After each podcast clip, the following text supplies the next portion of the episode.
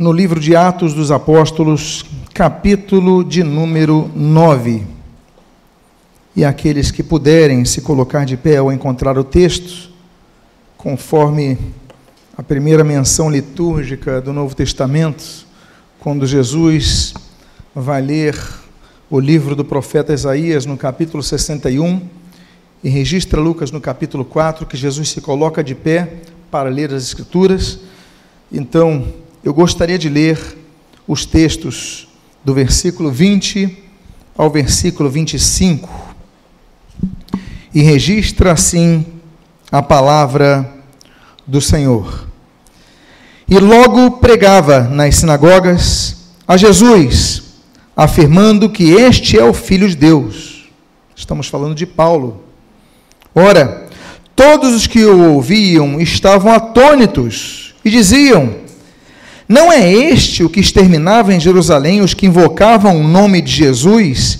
E para aqui veio precisamente com o fim de os levar amarrados aos principais sacerdotes? Saulo, porém, mais e mais se fortalecia e confundia os judeus que moravam em Damasco, demonstrando que Jesus é o Cristo. Decorridos muitos dias, os judeus deliberaram entre si tirar-lhe a vida. Porém, um plano deles chegou ao conhecimento de Saulo. Dia e noite guardavam também as portas para o matarem. Mas os seus discípulos tomaram-no de noite e, colocando-o num cesto, desceram-no pela muralha. Oremos. Pai amado, Deus bendito, lemos o registro dos primeiros dias da primeira semana, das primeiras semanas da conversão do apóstolo Paulo, quando ele já podia ter sido martirizado pela perseguição que sofreu. Deus, muito obrigado por esse texto, muito obrigado por este registro que testemunha a ação da tua igreja.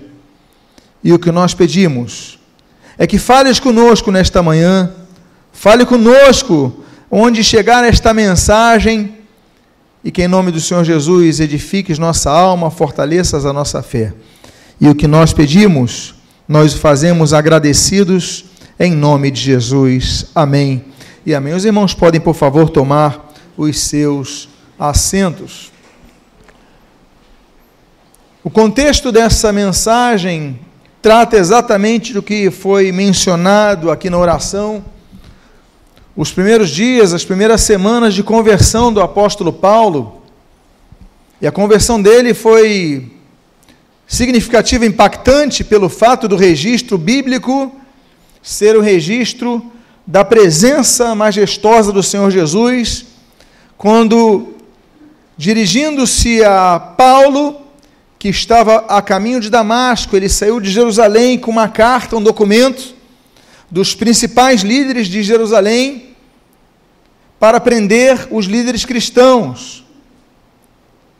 E ele, no meio do caminho, Jesus, de forma gloriosa, abrilhantada como o sol, ele faz uma pergunta e diz: Saulo, Saulo, por que me persegues? A perseguição aos discípulos é nesse texto claramente identificada como uma perseguição ao próprio Cristo. Cristo não disse a Saulo: Por que persegues os meus discípulos? Paulo estava, Saulo estava perseguindo não a Cristo, porque Cristo já tinha morrido, já tinha ressurreto, já estava à destra do Pai, mas Saulo estava dirigindo seus discípulos de Cristo. E Cristo assume essa bandeira para si: Saulo, por que me persegues? A primeira coisa que nós aprendemos é que a perseguição aos servos de Deus, aos filhos de Deus, é tida por Jesus como uma perseguição a ele mesmo. E Saulo então fica cego, nós conhecemos o texto, ele já estava no caminho de Damasco, próximo a Damasco, e fica em Damasco, até o momento que Deus toca num dos seus discípulos, Ananias, para que fosse até a casa onde estava Saulo orasse por ele, impusesse as mãos e Saulo fosse curado. Esse é o contexto que todos nós conhecemos. Saulo então é curado de sua cegueira. Saulo então é batizado nas águas. E diz a Bíblia então que ele passa aquelas semanas, aquele período, com os discípulos.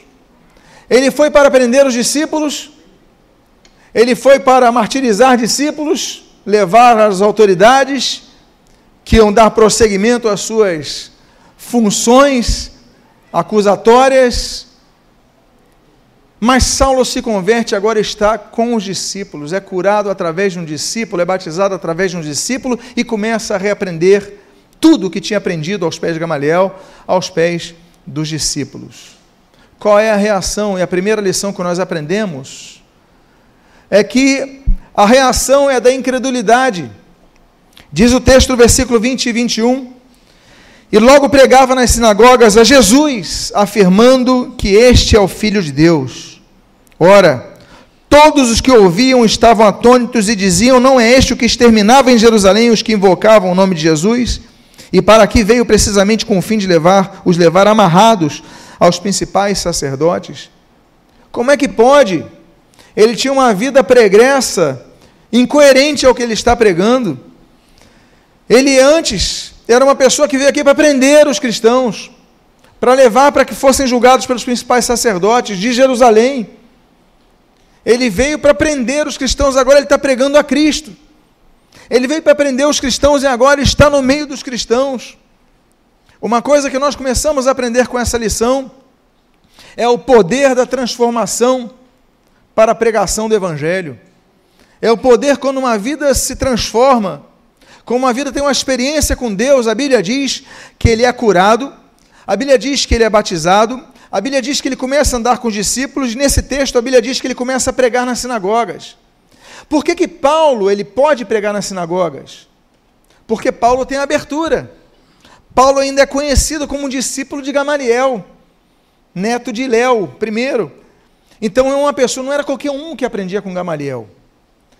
Nós vemos algumas questões, por exemplo, Gamaliel, um grande mestre, o sucessor, temos uma, uh, duas escolas, uh, grandes escolas judaicas, Shammai e, e, e Léo. Gamaliel era o neto, não era qualquer um. Então a gente já vê, Saulo devia ter posses, a família de Saulo, para poder financiar. Saulo era de Tarso, Gamaliel, a escola de Gamaliel em Jerusalém, então a família não apenas financia o curso dele com Gamaliel, mas financia a viagem, a estadia em Jerusalém. Paulo, então, tem uma estrutura familiar, provavelmente por causa dessas questões, aqui pelo menos podemos supor, tramitar nessa ideia. Mas Saulo é um aluno aplicado a tal ponto que ele vai ser o responsável, você vê o nível de Paulo de responsabilidade, o responsável para ir até a cidade de Damasco, que é uma das maiores cidades daquela, daquela época, e ele prendeu os cristãos lá, ou seja, está aqui a carta, Saulo. Não vou entregar para ele, não vou entregar para ele, não vou entregar, vou entregar para você, para você ir lá prender eles, porque Saulo era um homem aplicado na lei mosaica e Deus converte esse sujeito. Deus converte pessoas que têm uma vida totalmente errada e pega pessoas para usá-lo para a sua glória. Eu quero dizer a você que não importa o teu passado, importa o teu chamado. Não importa o que você fez antes, importa o que Jesus fez com a tua vida. E importa mais ainda o que Jesus fará com a tua vida, porque Deus quer te usar. Ah, mas eu tive uma vida muito errada. Eu cometi pecados absurdos. Eu fiz, mas Jesus transforma a vida. Aquele que está em Cristo, nova criatura é as coisas velhas já passaram, o que complementa o texto bíblico? Eis que todas se fazem novas. Nós andamos em novidade de vida. Romanos 6. A Bíblia vai falar que nós então entramos numa nova fase. Paulo experimenta uma nova fase. Meus amados, a Bíblia não diz que Saulo foi trocar o seu nome num cartório.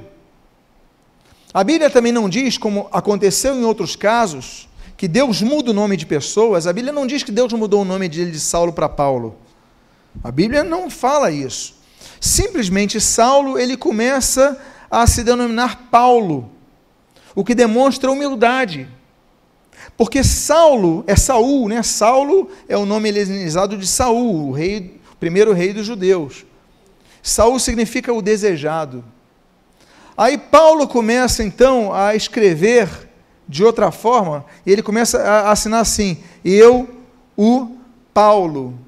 Paulos significa o que? pequeno. Quando a gente fala assim, olha, eu vou fazer, vamos fazer as coisas, começar a ser feitas as coisas de maneira paulatina, ou seja, passos pequenos, paulatinamente, já ouviram esse texto, esse termo? Paulatinamente, com passos pequenos, ou seja, de maneira devagar, não vamos rápido, não vamos fazer as coisas paulatinamente. Paulos, é isso, é pequeno. Ele começa a se chamar o apóstolo Paulo, ou seja, o enviado pequeno, o menor dos enviados. Porque hoje nós tratamos o termo apóstolo como se fosse algo grande, mas apóstolo é enviado. Em grego, apóstolos. Né? Então, a pessoa é enviada, o enviado pequeno, o pequeno enviado, ele começa, por quê? Porque ele tem uma mudança de vida que ele começa a se ver como uma pessoa pequena. Eu não sou nada, Cristo é tudo. Cristo é a minha vida, Cristo é o meu alvo, Cristo é tudo. Nós aprendemos com Paulo isso. E Paulo então começa a pregar nas sinagogas, porque, eu volto a dizer, porque ele era discípulo de Gamaliel, as pessoas, ah, você é discípulo de Gamaliel, prega aqui na sinagoga. Você tem capacidade para pregar aqui, só que ele começa a pregar a Cristo. E aí, quando ele começa a pregar a Cristo, a quem perseguia, eles ficam nessa forma. Como é que pode ele, ele, ele perseguir os cristãos e agora é um cristão? E começa a trazer oposição. Sempre que a igreja ficar recebendo aplausos do mundo, tem alguma coisa errada. Algo está errado ainda que a igreja possa receber aplausos pelas suas boas ações, pelas suas boas obras. O Nobel da Paz atual é um pastor pentecostal do Congo. Né? Nós sabemos, o prêmio Nobel atual é um pastor, já não é o primeiro. Não, tivemos outros, Martin Luther King, o pastor Batista e vários outros evangélicos foram galardoados com essa premiação.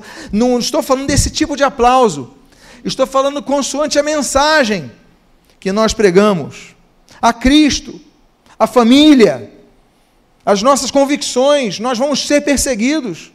O Senhor Jesus fala em Marcos capítulo 13: olha, vocês serão odiados, vocês serão perseguidos por causa do meu nome, mas nós devemos ter bom ânimo, porque Ele venceu o mundo, Ele nos dá vitória. Então atrairemos perseguição. E aí nós aprendemos a segunda lição. E é uma segunda lição muito importante para termos nos dias de hoje, para aplicarmos nos dias de hoje. Muito daquilo que nós usamos para o mal no passado, nós podemos usar para o bem no presente e no futuro. Veja o que diz o texto do versículo 21, na sua primeira parte. Não é este o que exterminava em Jerusalém os que invocavam o nome de Jesus, e para aqui veio precisamente com o fim de os levar o quê? Amarrados aos principais sacerdotes, os levar amarrados. Você amarra uma pessoa com quê? Com uma corda. Amados irmãos, a corda ela aparece no contexto bíblico em várias oportunidades.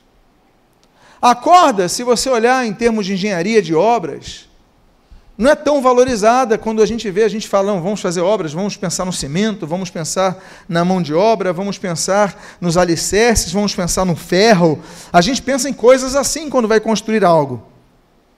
Mas a gente esquece da corda. Se não for a corda para puxar o balde, para amarrar as coisas, no tabernáculo, Deus dá instrução das cordas. A Bíblia diz, por exemplo, em Êxodo capítulo 35, que as cordas é que sustentavam o tabernáculo.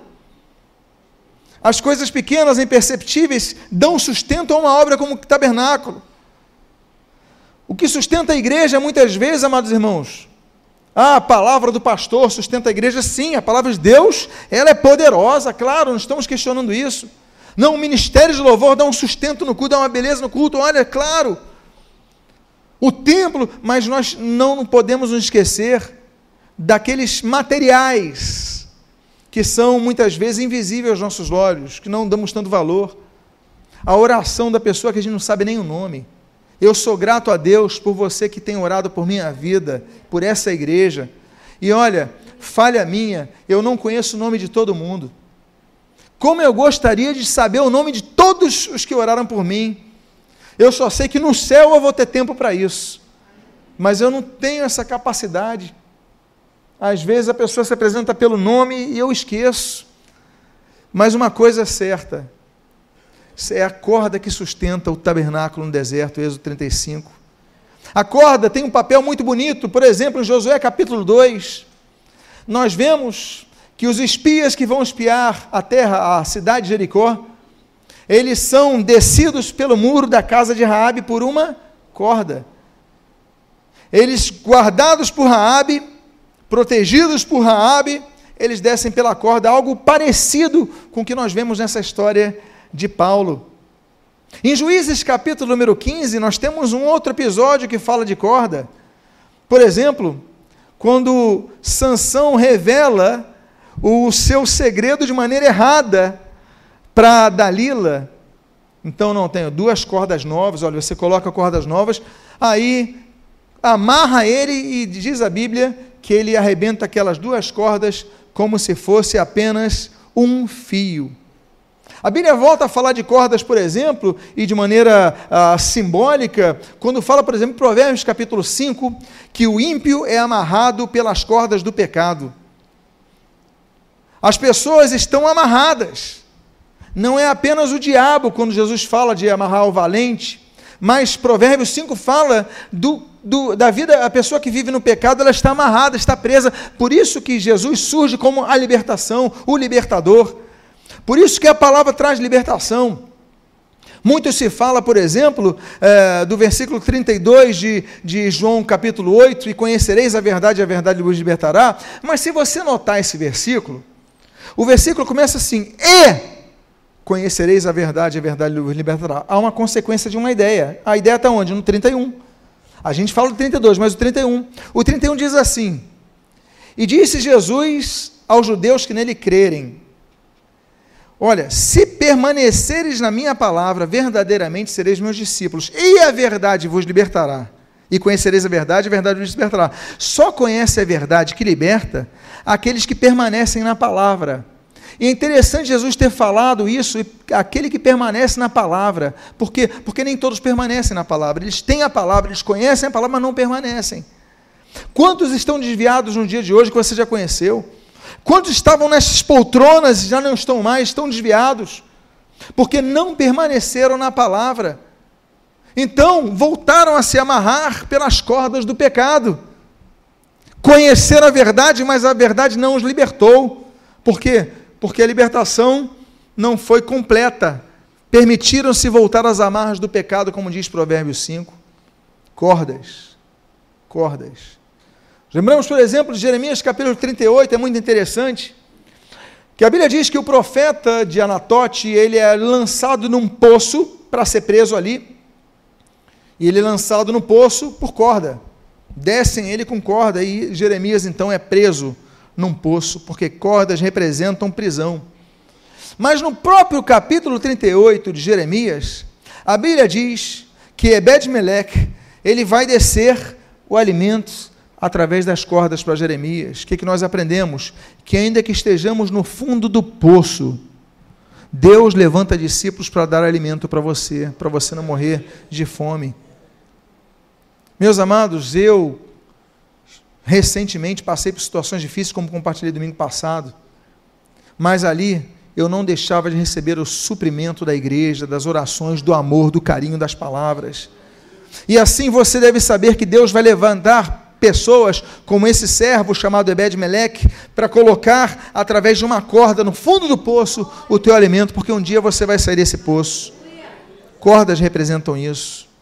Mas o que eu coloquei nesse texto que me chama a atenção é o seguinte: você leu o texto todo no início da mensagem, que os discípulos desceram Paulo pelos muros de Damasco, e como é que eles vão descer pelos muros de Damasco?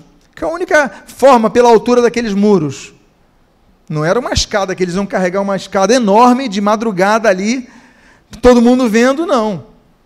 Foi escondido, colocaram uma corda, a mesma corda que ele amarrava os discípulos de Cristo, foi a mesma corda que salvou a vida dele. O mesmo instrumento que ele usava para o mal foi usado para o bem. Há pessoas que usavam seus dons, talentos, recursos no mundo gastavam seus dinheiros com coisas erradas, com vícios, e chegam na igreja e não usam a mesma corda para o bem. Há pessoas que cantavam na noite, se convertem e não usam para a glória de Deus. Há pessoas que faziam vários trabalhos para enriquecer, para ganhar seu dinheiro, seu sustento ou por prazer, e se convertem e ficam quietos nas poltronas das igrejas. Isso está errado. Porque a corda que você usou para o mal, você deve usar para o bem.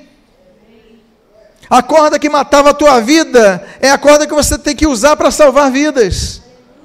Então, meus amados irmãos, use o teu tempo para as coisas de Deus. Porque você tinha tempo para muitas coisas erradas, agora você vai ter tempo para a obra de Deus. Use seus recursos para a obra de Deus, use seus talentos para a obra de Deus. Se coloque à disposição, procure os líderes de grupos de vida, procure os pastores, procure os irmãos. Olha, eu quero servir, eu quero trabalhar. Uma coisa que eu gosto muito é quando alguém se converte, já começa a distribuir folhetos, já começa a evangelizar, já começa a trabalhar. Eu gosto muito disso. Claro, não deixando de aprender, de ser discipulado. Mas você vê o próprio Paulo. O próprio Paulo se converte, semanas depois já está pregando nas sinagogas, porque está usando um recurso que ele aprendeu na lei e agora vai usar no, na, na aliança da graça.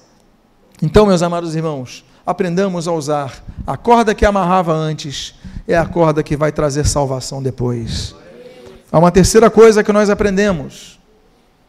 Uma das histórias mais belas é essa, nós aprendemos a iniciativa e a ação dos discípulos à noite. A Bíblia diz, no versículo número 25, o seguinte: Mas os seus discípulos tomaram-no de os seus discípulos tomaram-no de noite e, colocando num cesto, desceram-no pela muralha.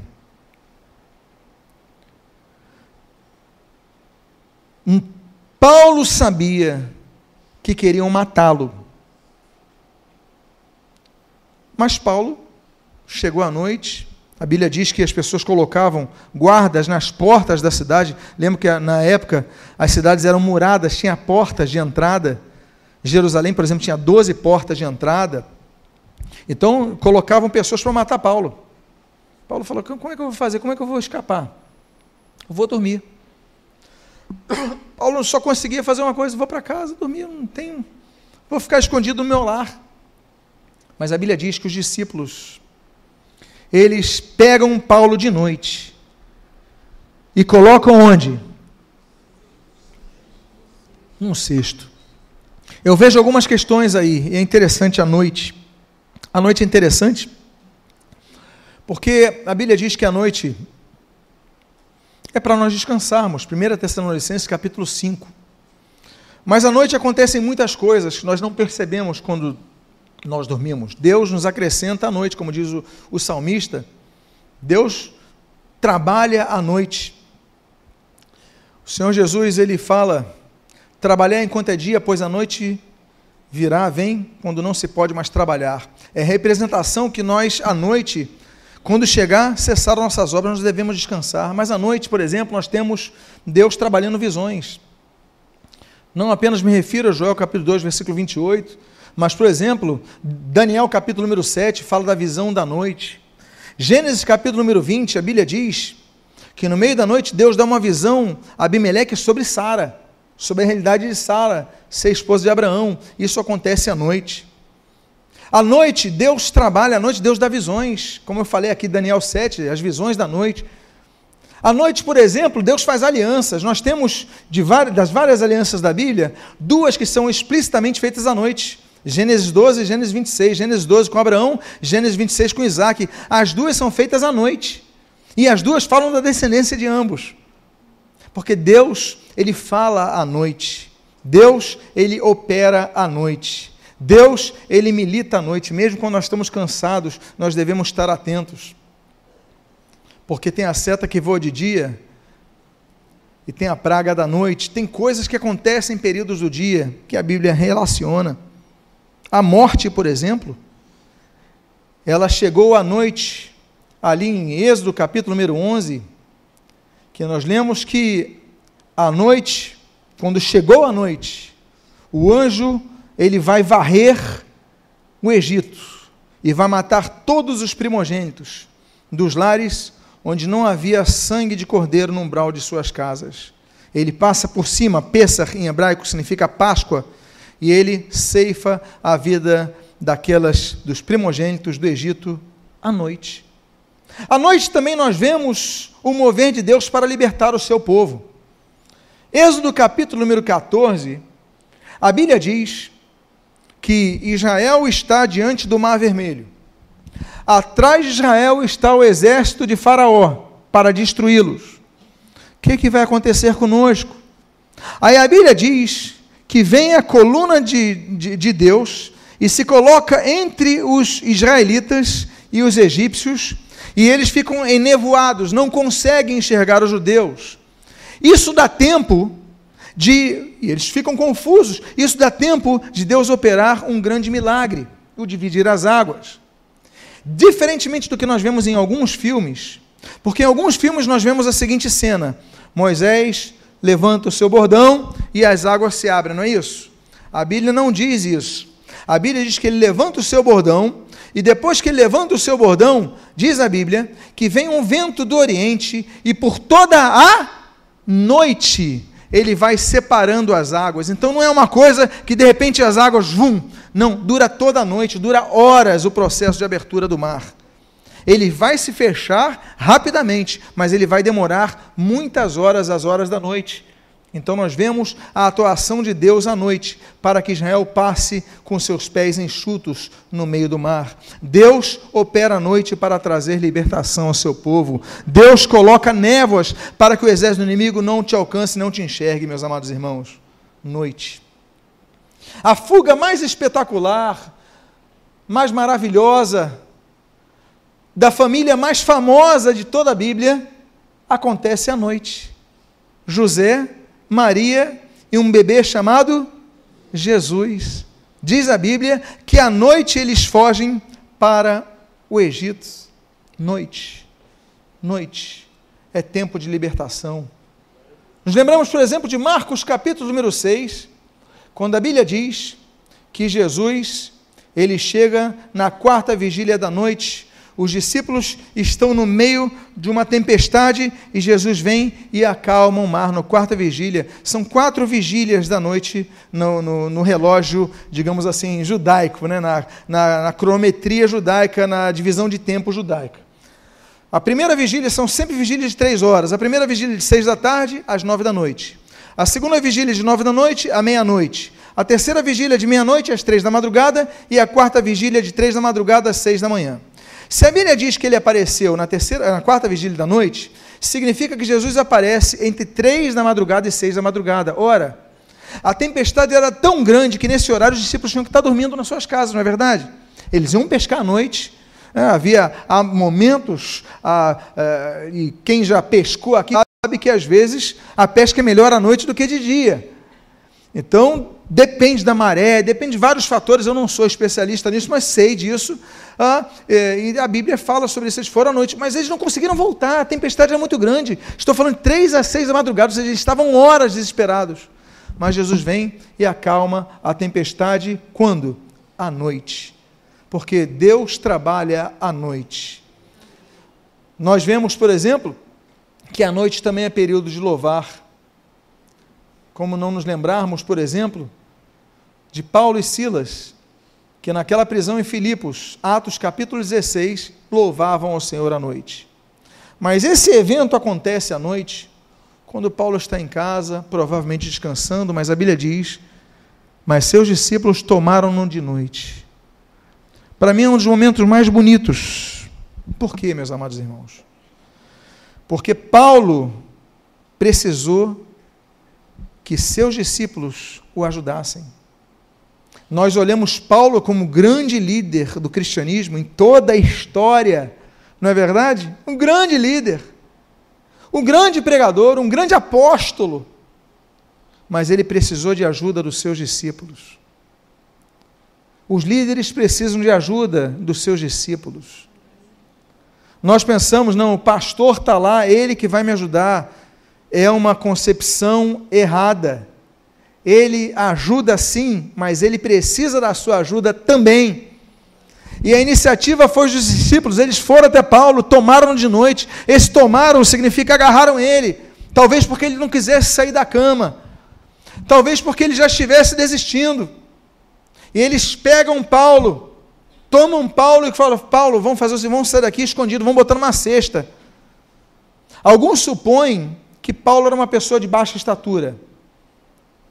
As cestas tinham tamanhos variados. Tem aquela cesta pequena, tem uma cesta maior de pães, né, de frutas, tem vários tipos de. A cesta dos peixes.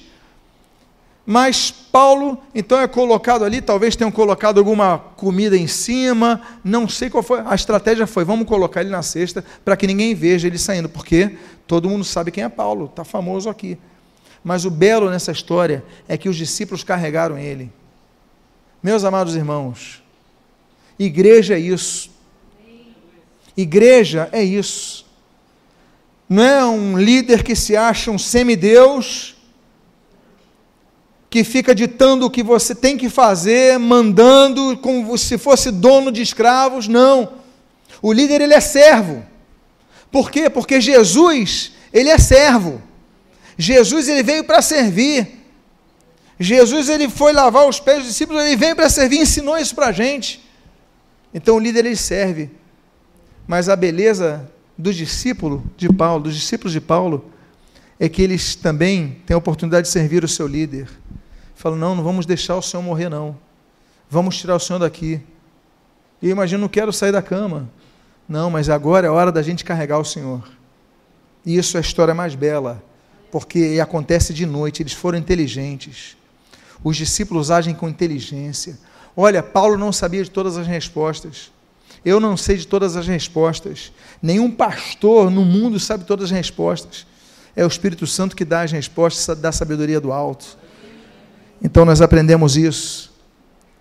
E a quarta, a quarta iniciativa é que eles pegam de noite, a quinta, perdão, e o colocam no cesto. Eu volto a ler esse texto, mas os seus discípulos tom, tomaram-no de noite e, colocando-no num cesto, desceram-no pela muralha. Amados irmãos, como eu falei antes, a estratégia, a inteligência que Deus deu a eles foi colocar Paulo num cesto, provavelmente por Paulo ser de baixa estatura, de ser uma pessoa mais franzina, então, olha, vamos colocar aqui num cesto. Os cestos aparecem na Bíblia em várias ocasiões. Por exemplo, nós temos três visões de cestos. A Bíblia fala, por exemplo, da primeira visão de cesto que aparece em Gênesis capítulo 40, quando José tem a visão do padeiro mor do Egito, de Faraó, e ele vê três cestos. Três dias depois, aquele padeiro estava sendo decapitado. Temos uma segunda visão, a segunda visão dos, dos dois cestos de figo, de Jeremias capítulo 24. E ali são colocados os, os figos bons e os figos ruins. Os bons representando os exilados, os ruins representando os Erequias. Deus mostra a questão dos figos nos cestos, porque há frutos bons e há frutos ruins e Deus vai fazer separação. Aliás, Jesus fala da separação dos ruins com os maus através dos anjos. Ministério, o ministério dos anjos, ele não acontece apenas a nós que estamos em terra, ele acontece também no futuro, no porvir, como Jesus profetiza, quando vão ser feita a separação. A separação do jogo do, tri, do joio e do trigo, a separação dos frutos bons dos maus, dos cabritos, das ovelhas, essas separações vão ser feitas por anjos. Pois bem, temos essa representação. Temos outra visão de cestos, por exemplo, em Amós, capítulo número 8, nós temos a visão dos cestos. E nós temos, por exemplo, a separação que eu falei para vocês, Marcos capítulo 13. Os cestos que vão separar ser separados aí, o sexto, vão os, os bons para o sexto, os salvos vão, vão para esse sexto através dos anjos. Mas nos lembramos naturalmente de Marcos 6 e Marcos 8, as duas multiplicações de pães e peixes. Na primeira multiplicação, sobram doze cestos cheios. Na segunda multiplicação de Marcos 8, sobram sete cestos cheios. Deus é o Deus que multiplica. Mas o que eu quero mostrar para vocês é que a estratégia dos cestos é que os cestos traziam alimento. Há momento que o líder ele vai pegar e vai dar alimento para a igreja. Ele vai pegar o pão do cesto e vai pregar a palavra e vai dar alimento para a igreja. Ele vai pegar as frutas do cesto e vai dar alimento para alimentar a igreja. Mas há momentos que o cesto está vazio. E o cesto está vazio para que ele seja colocado ali, transportado. Porque o cesto dá alimento, mas o cesto também transporta os fracos. Há momentos em nossas vidas que nós não temos forças para dar algo. Não é verdade, meus amados irmãos? Há momentos em nossas vidas que não tem força nem para orar, nem para chorar sem lágrimas. Há momentos difíceis em nossas vidas que você olha o cesto e você fala: o cesto está vazio. O que, que eu vou fazer com isso? Você não tem mais nada para oferecer. Aí chegam os discípulos, a gente vai salvar você. Vamos te colocar no cesto. Vamos colocar frutas em cima. Vai se alimentando aí. Vamos colocar uns pães em cima. Vai comendo. Mas enquanto isso, a gente carrega o Senhor. E é isso, meus amados, a beleza desse cesto. Por quê?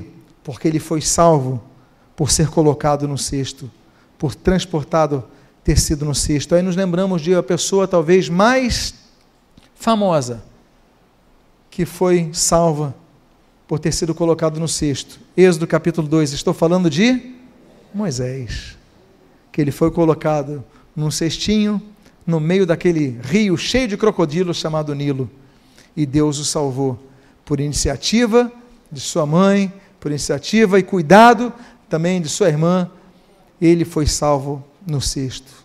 Às vezes, o cesto não tem comida, não tem mais nada, mas é o local que nós seremos transportados e salvos. A sexta lição é que ele foi salvo pela corda.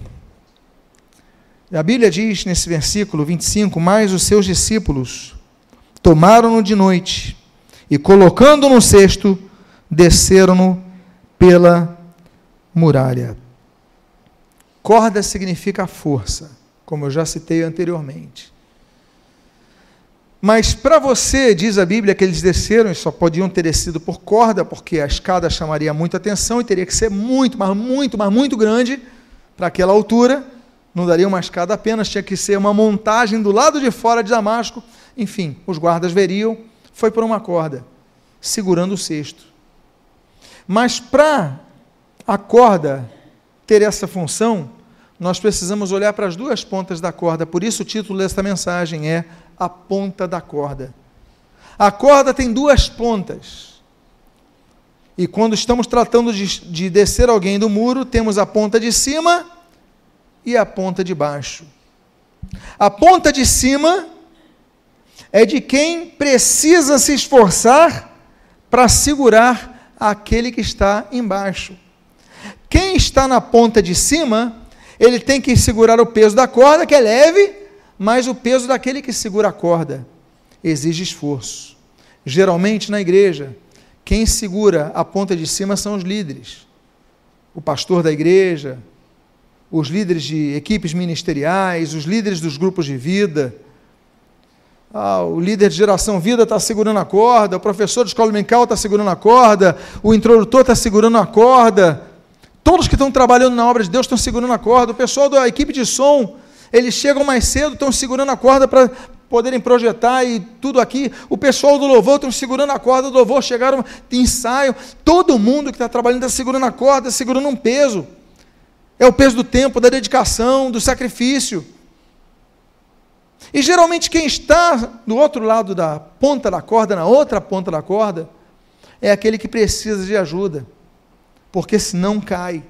A palavra que é pregada vai sustentando quem está lá debaixo da corda. Eu tenho certeza que pessoas aqui estão segurando a corda, dizendo: Senhor, me ajuda a dar força para segurar essa corda, até que eu, eu chegue com meus pés é, de maneira segura no chão e eu possa voltar a caminhar.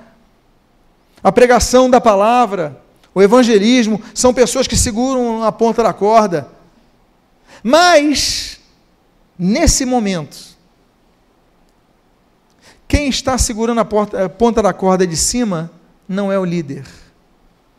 Nesse momento, o líder está segurando a ponta da corda de baixo.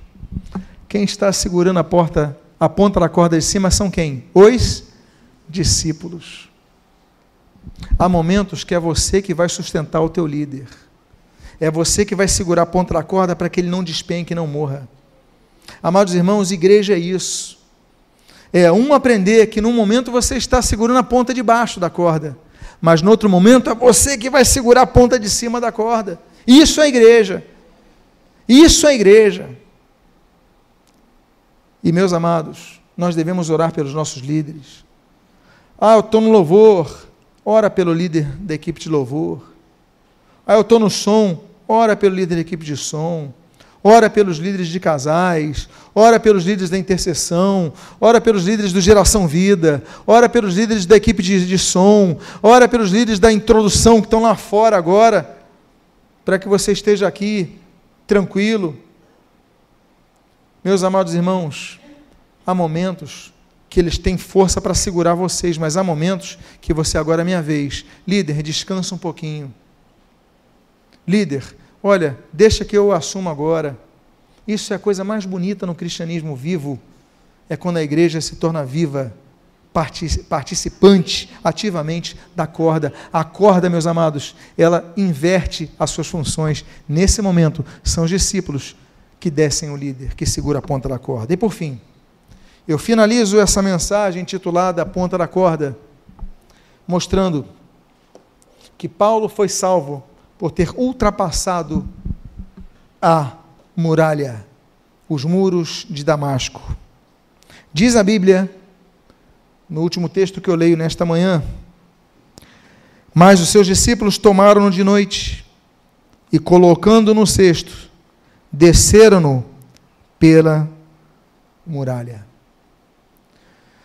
Paulo se converteu a caminho de Damasco, chegando a Damasco, tanto é que quando, ele ficou cego, foi preferível que ele fosse a Damasco do que se ele fosse para Jerusalém. Então estava mais próximo de Damasco do que de Jerusalém, onde ele morava.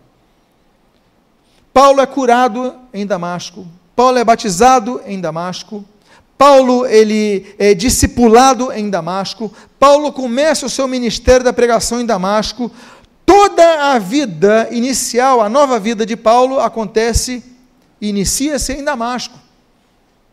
Paulo então prega nas sinagogas de Damasco, Paulo é perseguido em Damasco, mas Paulo só sobrevive quando sai de Damasco. Porque se ele permanecesse em Damasco, teriam matado ele. Há momentos que nós devemos ter a sabedoria de saber quando devemos nos afastar de algumas, de algumas situações. Há momentos que nós devemos nos afastar de alguns amigos que estão próximos a nós. Ah, mas eu vivo com ele, convivo com ele, estou sempre com ele. Mas há momentos que você precisa se separar um pouquinho, porque eles podem estar sendo causa de morte para a sua vida. Quantos começam o seu, o seu processo de esfriamento espiritual quando começam a dar ouvidos demais a quem não tem uma vida com Deus?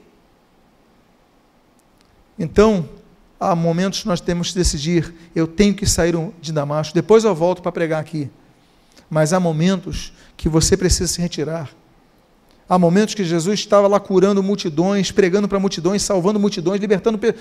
Mas Jesus fala assim: Olha, eu vou, eu vou para o meio do mar da Galileia, sozinho lá, e vou me retirar. O Espírito Santo, quando quis levar Jesus ao deserto para ser tentado por Satanás, Mateus capítulo 4, ele fica 40 dias afastado de todos porque ele precisa se isolar para buscar mais a presença de Deus.